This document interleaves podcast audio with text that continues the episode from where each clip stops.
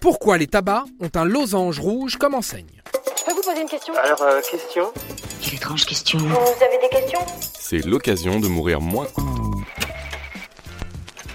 Alors cette enseigne s'appelle une carotte tabac. En France, on compte 24 000 buralistes et 24 000 carottes tabac. Qu'est-ce que ça peut vous foutre? S'il y a autant d'enseignes que de bureaux de tabac, c'est que c'est obligatoire.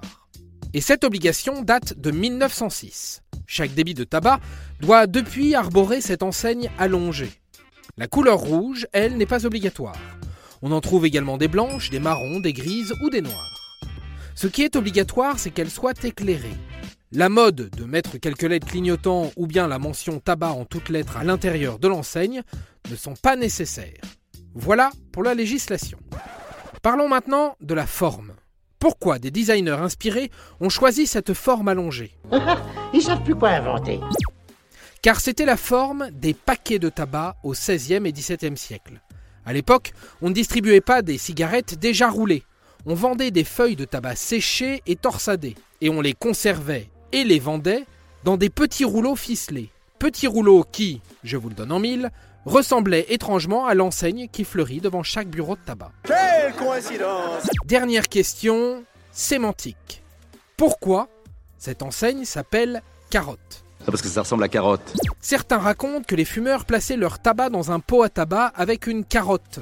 Recette de grand-mère pour conserver l'humidité du tabac. Je vous préviens, j'aime pas ce genre d'astuce. Eh bien, si cette astuce était répandue, cette explication est complètement fausse. Alors, d'où ça vient?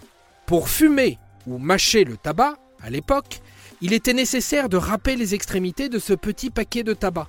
Et cette gestuelle rappelle quelque peu ce que l'on fait avec les carottes. Peu à peu, ce conditionnement a donc pris le nom de carotte, et bien évidemment, en installant les enseignes devant les tabacs, on a utilisé le terme carotte tabac, tout simplement. Et voilà, maintenant, vous savez tout. Eh Mickey, ça te dérange pas trop la fumée? Qu'est-ce que ça peut vous foutre? Il essaye de ne plus fumer et ça le rend fou furieux. Je vais peut-être essayer le patch anti-tabac, non? Eh ben, il ferait mieux de fumer. Vous me fatiguez. Au revoir. Avant de partir, attends, j'ai un truc à te dire. Viens découvrir notre podcast sexo, S'exposer. Deux minutes pour tout savoir sur la sexualité masculine.